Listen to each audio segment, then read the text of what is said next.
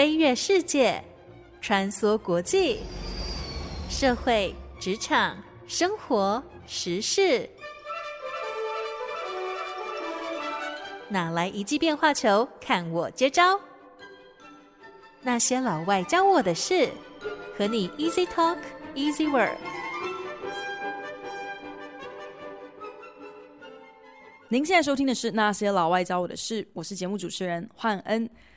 一九九六年，以《教父》（Godfather） 三部曲奠定好莱坞地位的大导演法兰西斯科·波拉，破天荒的推出了一部由喜剧泰斗 Robin Williams（ 罗宾·威廉斯）领衔主演的温馨家庭喜剧，就叫做《Jack》，中文片名翻译成《家有杰克》。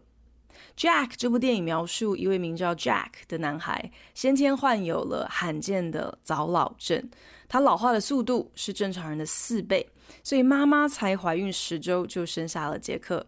一开始不知情的医生还担心说：“哇，这样子一个超级早产儿，恐怕是凶多吉少。”但是没有想到，生下来的竟然是一个已经足月的健壮宝宝。可想而知，患有早老症这样子一个罕见疾病的人，他们的平均寿命都非常的短。才刚满十岁的杰克就已经长得跟一位四十岁的中年男子没有两样，还没有活过青春期，就得要先经历更年期，好像根本也就不用笑想说长大之后能够做什么，能够成为什么。也因此，杰克的父母亲非常的保护他，选择让他在家自学，就怕他如果在外面抛头露面，会被同年龄的孩子欺负。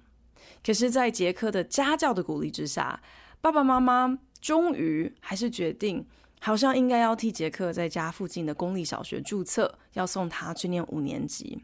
因为做父母亲的也明白嘛，硬是把杰克关在家里，与世隔绝，难道关他一辈子？这样其实对他也不公平。做父母的当然会竭尽一切想要保护孩子，可是这样子又能够到何时呢？并不是长久之计。爸爸妈妈也必须要学习放手，确保杰克可以把握每一个机会来享受他有限的年日，来尽量可以有一个和一般孩子无异的童年。正式成为公立小学生的杰克，很快就结交到好朋友。虽然跟朋友之间的互动，大家应该都想象得到，不外乎就会有一些呃情节，就是啊、被派出马，要带好朋友们购买一些黄色书刊啊，或者是啤酒等等这些成人消遣哦。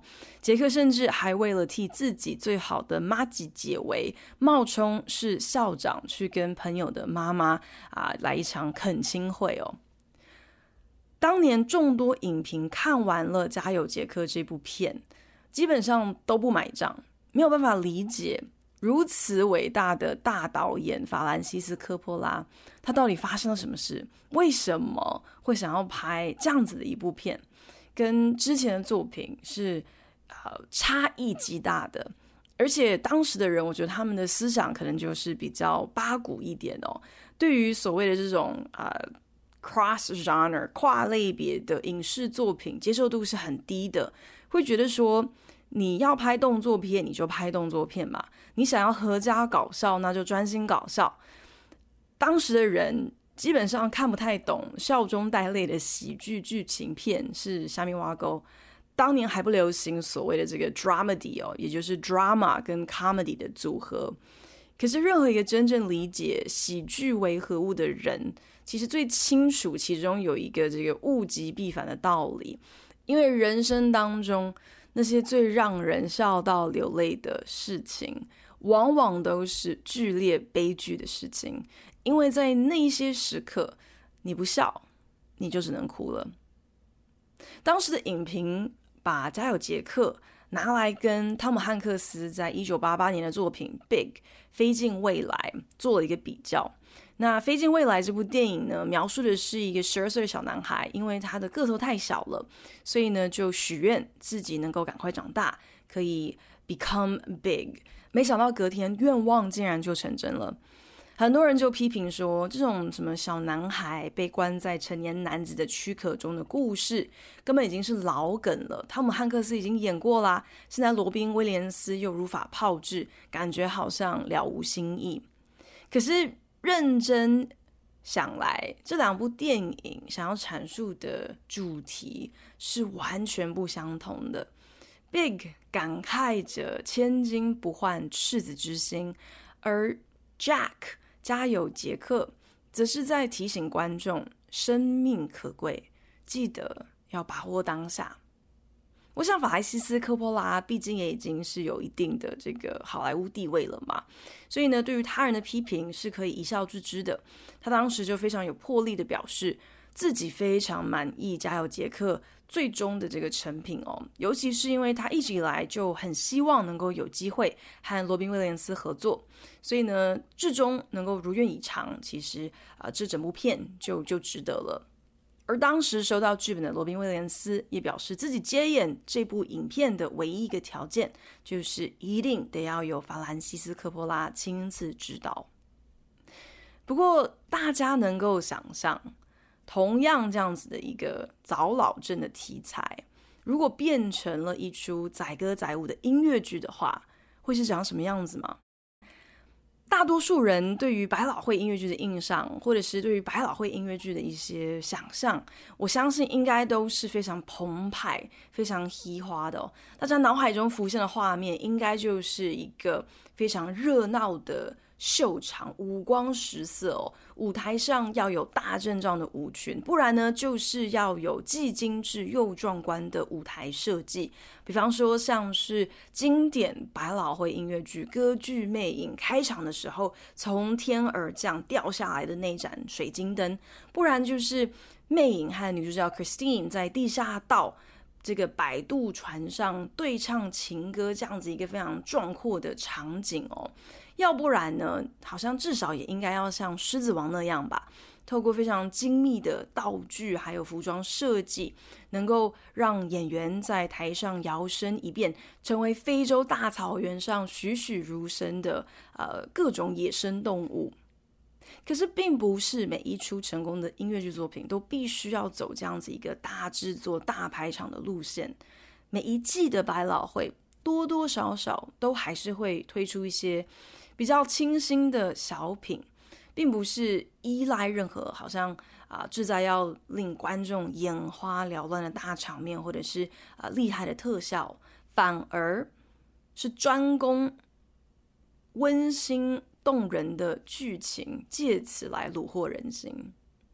不久前看到了《纽约时报》的剧评，将这种类型的音乐剧昵称为 Nerdicals，意思呢就是这些 musical 是专门给 nerd 看的，让那些更在乎剧情、更在乎演技的书呆子剧迷可以过过瘾。这些 Nerdicals 虽然相对来说是比较小众的，可是往往因为剧情张力十足，故事情节还有角色的这个啊渲染力。非常的到位，都能够成功的成为各界东尼奖的最大赢家。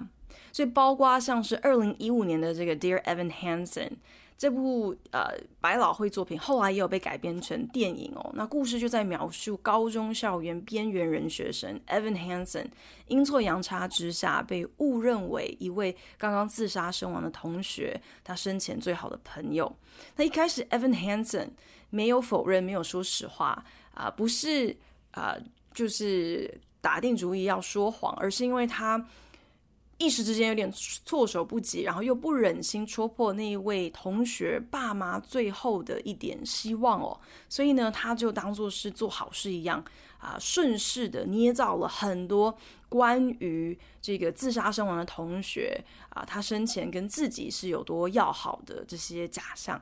可是谎言，即便是善意的，仍然像滚雪球一样越滚越大，到最后是一发不可收拾。另外还有像是二零一六年的《The Band's Visit》，那这部啊、呃、剧呢是在描述有一支来自埃及的这个警队管弦乐团，因为买错车票上错了公车，结果呢这一大票人就落难在一个不知名的以色列偏乡小镇。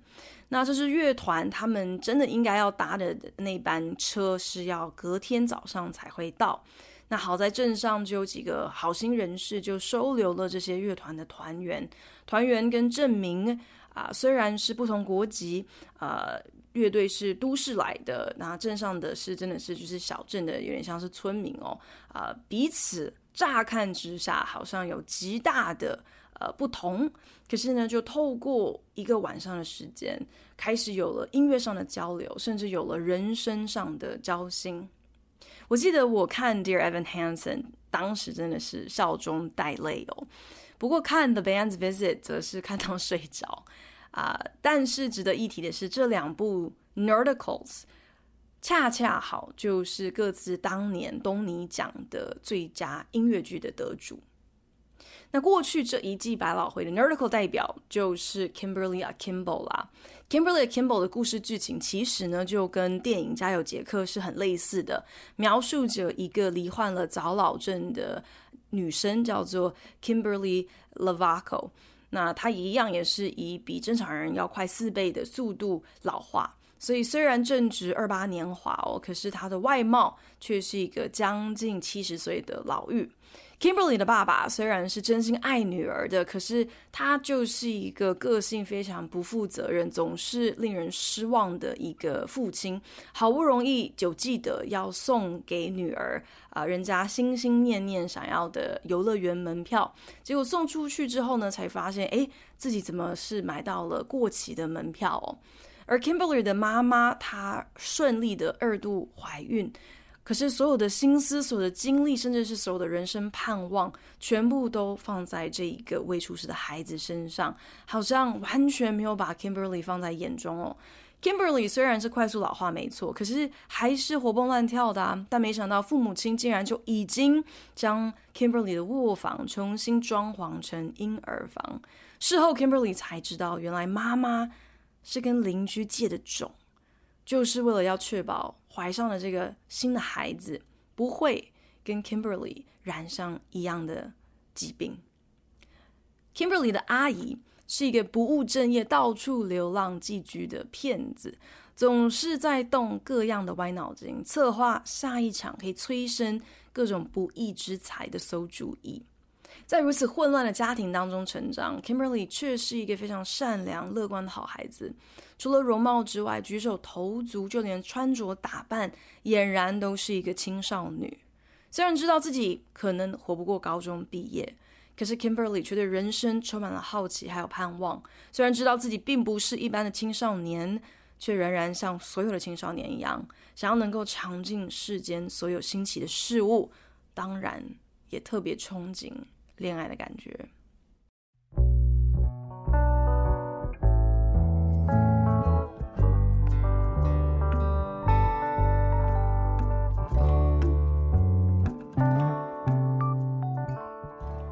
Kimberly Akimbo 这部音乐剧是今年东尼奖的大赢家之一，赢得包括最佳音乐剧、最佳剧本、最佳编曲、最佳女主角以及最佳女配角等五项大奖。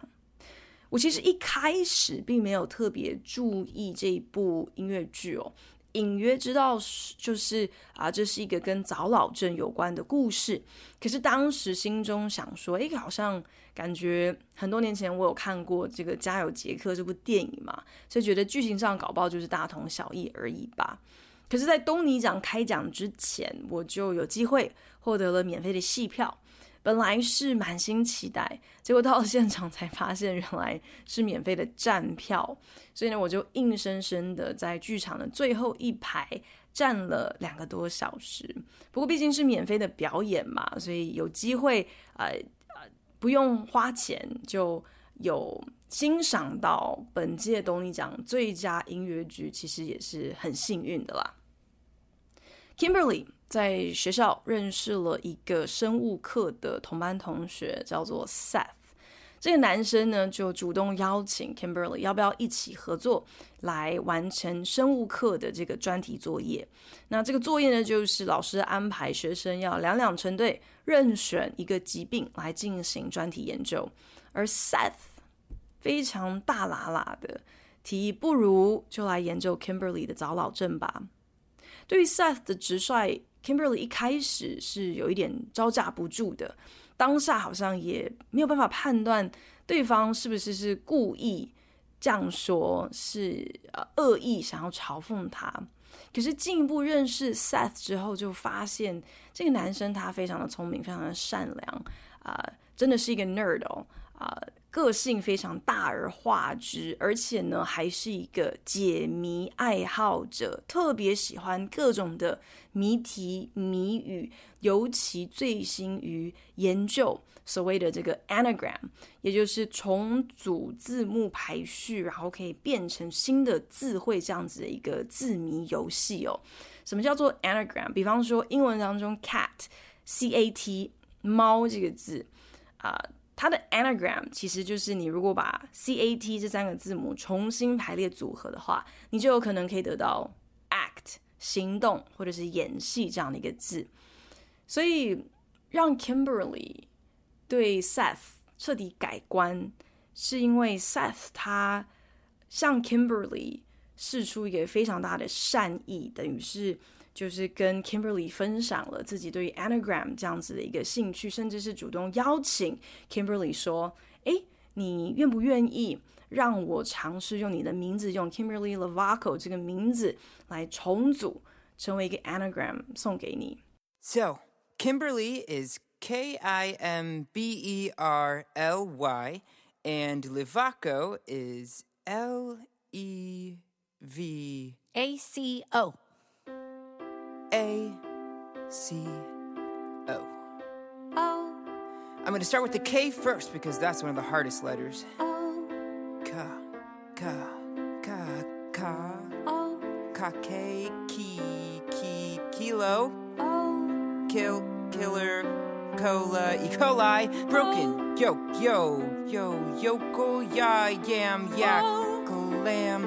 Oh, I just found mackerel! I like the way you see the world. I like your point of view. A little sly, a little strange, a little bit askew. I like the way you look at life and think outside the box. A little odd, a little off, a bit unorthodox. Lib, libby, lib, ya. I like your point of view. Ya, yick, yicky, mickey, ricky, icky. I like. 在 Seth 认真脑力激荡 Kimberly 啊、呃、的这个名字到底可以 变化成为什么样子的一个 anagram 的时候，其实这也就是 Kimberly 动心的时刻。他在歌曲当中唱着自己喜欢 Seth 这种。非常有趣的观点，虽然好像有点奇怪，好像有点不按牌理出牌，好像有点反常，可是却好像也有点聪明，有点新鲜。因为 Seth 看世界的方式不受制于眼前所见的，好像永远都能够把所有的东西重新排列组合，换个角度就换了一个新的模样。一个新的意义，得到一个全新的观点。Clever, ever, clever. Wait a minute. I like your point of view. Clever, cleaver, limber, Kimberly. I like. Kimberly Lavaco turns into. I like. Cleverly akimbo. You. Cleverly akimbo. You. 也是在这一首就叫做 Anagram 的歌曲的时间，Seth 就替 Kimberly 找到了一个非常名副其实的 Cleverly, Akimbo。Cleverly Akimbo 翻译过来就是聪明的两手叉腰，非常准确的形容了 Kimberly 的个性，还有他的人生态度。两个人就这样子成为了生物课作业的搭档，相处的频率也开始增加。爸爸的保护心作祟哦，就开始紧盯这个小男生哦，想说你对我的女儿到底怀的是什么样子的这个心意哦。不过倒是 Kimberly 依然不改自己的开朗性格，安慰老爸说：“哎，你没啥好担心的啦，因为他自己前几年才更年期刚过，所以跟 Seth 也不可能搞出什么名堂来的。”我想，就是这样子的一个黑色幽默。如果让当年那些毒舌批评说看不懂《家有杰克》到底是在演喜剧还是在演剧情片的影评人看了，我相信他们肯定也会整个无所适从哦，难以招架这样子一种好像笑看人生悲剧的豁达。可是这却是 Kimberly Akimbo 这部音乐剧最激励人心也最令人动容的看点还有特色。虽然没有排场，没有噱头，没有特效，Kimberly Akimbo 却有一颗无所畏惧、笑看人生、把握当下的胸襟。而这比任何壮观的水晶灯道具都还要来得更有看头。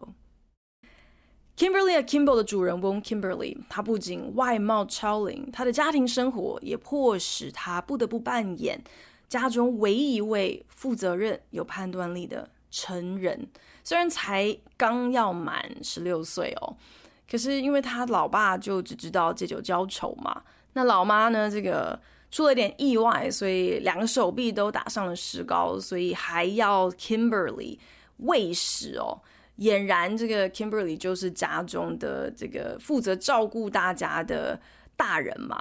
那他的小阿姨不请自来，寄居在家中地下室，在策划着一场诈领支票的骗局。而这整场骗局的关键呢，全系于 Kimberly。原来小阿姨就教唆了这个 Kimberly 的同学们，打算要合力从邮筒当中偷走别人邮寄出去的这个支票，把支票从邮筒中捞出来，篡改支票上的这个呃署名之后，再派 Kimberly 去银行兑现现金。因为谁会怀疑一位年近七十岁的阿婆，她可能心怀不轨呢？饰演女主角的是六十二岁的百老汇演员 Victoria Clark。其实 Victoria Clark 早在几年前就已经赢过东尼奖最佳女主角的这个后座了。她是一位既会演更会唱的实力派演员。整出戏当中，你丝毫不会觉得 Victoria Clark 他好像是在模仿青少年的言行举止哦，因为。Victoria Clark，她的举手投足很自然而然的散发着一种天真清纯，跟她的满脸皱纹这样子的一个容貌，竟然毫无违和。所以头一个半小时，观众眼中在舞台上看到的，并不是一个啊、这个成年人在假扮青春少女哦，舞台上其实就只是一个很普通的高中女生，跟她的同龄朋友在互动，在聊天。由此就见识到了 Victoria Clark 她精湛的演出，能够再度获得最佳女主角，真的是实至名归。Kimberly Akimbo 的下半场，Kimberly 全家齐聚一堂共进晚餐的时候，各种秘密还有心中累积已久的怨怼，忽然之间全部都浮上了台面。Kimberly 是一直到那一刻才得知，原来当初全家会被迫仓促搬家，是因为爸爸。在知道了妈妈跟邻居有一腿之后，气到叫小阿姨去吓吓人家。谁知道邻居的心脏不好，被小阿姨这样子一吓，真是活生生的就被吓死了。这个真相大白之后，全家人是吵成一团，在混乱当中，Kimberly 他也受不了刺激，就气到昏过去了。在医院醒来之后，Kimberly。铁了心，虽然身体还很虚弱，还需要复原，可是呢，他就啊、已经下定决心，不只是要按照原定计划去替小阿姨完成这个诈领支票的坏勾当，他还要独立完成这一切，拒绝让自己的朋友受到任何牵连。按照计划，Kimberly 穿上了老奶奶的衣服。当他以这样子的装扮登场的时候，不只是台上。饰演他的同学，还有他的小阿姨的演员，都屏息说不出话来，就连台下的观众也是倒抽了一口气，全场是鸦雀无声。虽然所有的人一直都知道 Kimberly 的状况，可是是在那一刻，才第一次真心的意识到说，对呀，Kimberly 他的身体年龄已经要七十了。他其实虽然心里是个孩子，可是外貌跟身体都是一个老年人了。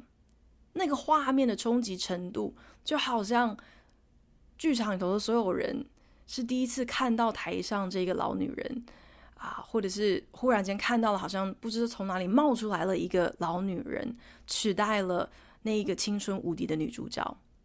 能够做到这样子的一个反差，真的是完全要归功于女主角 Victoria Clark 她的演技。全场的静默，就是意识到了 Kimberly 的乐观正向的背后，仍然存在着这样的一个完全无从逃避的悲剧。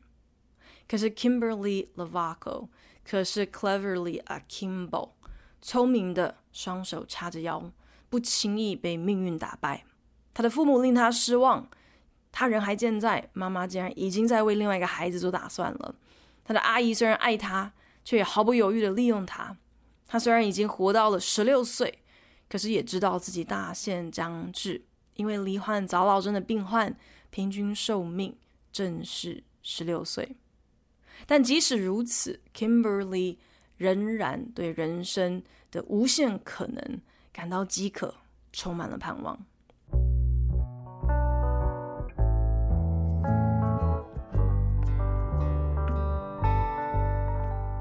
本节目由好家庭联盟网、台北 Bravo FM 九一点三、台中古典音乐台 FM 九七点七制作播出。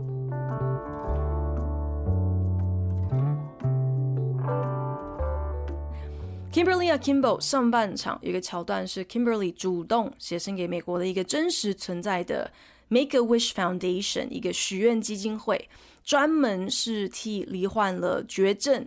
命不久矣，或者是大病初愈的儿童来兑现愿望。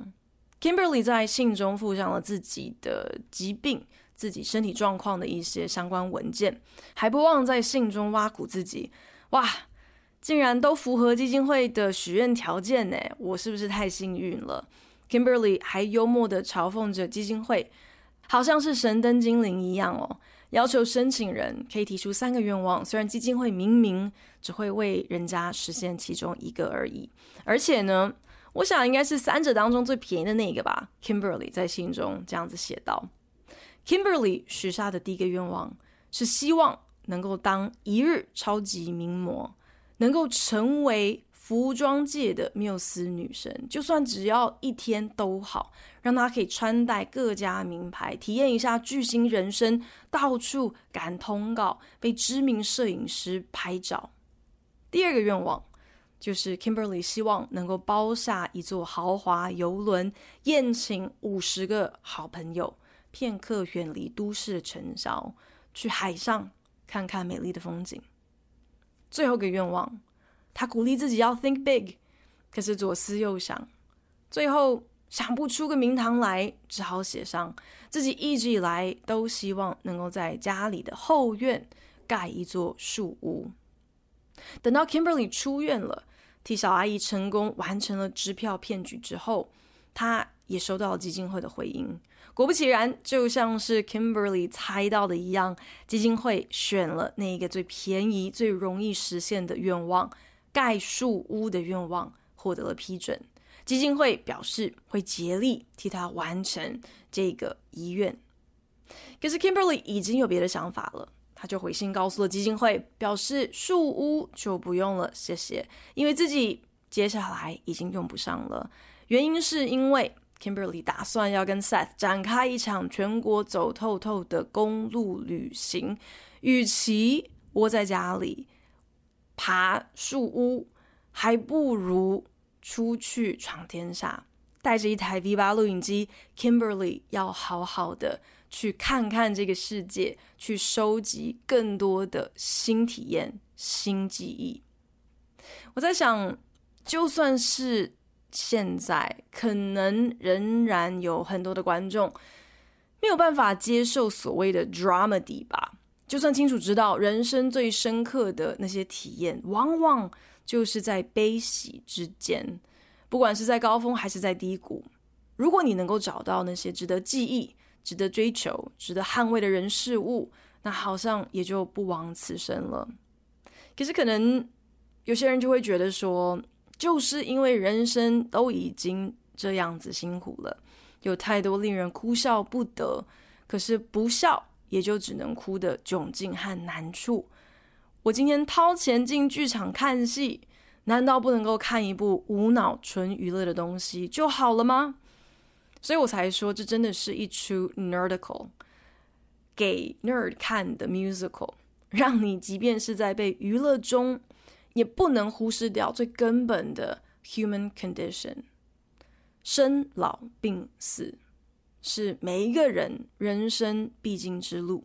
虽然我们的时辰可能各不相同，但不管是你还有一年、十年还是五十年可以活，其实对待人生应该要有的态度，好像其实是一样的，那就是切勿蹉跎光阴。面对人生，think big, stand tall, stare down life with arms akimbo。让我们大家都学着如何双手叉腰的面对人生各样的难题，见招拆招。Nerdicals 其实就像是电影界的独立小品啦，就算获得了影评的肯定，叫好却也不保证一定会叫座。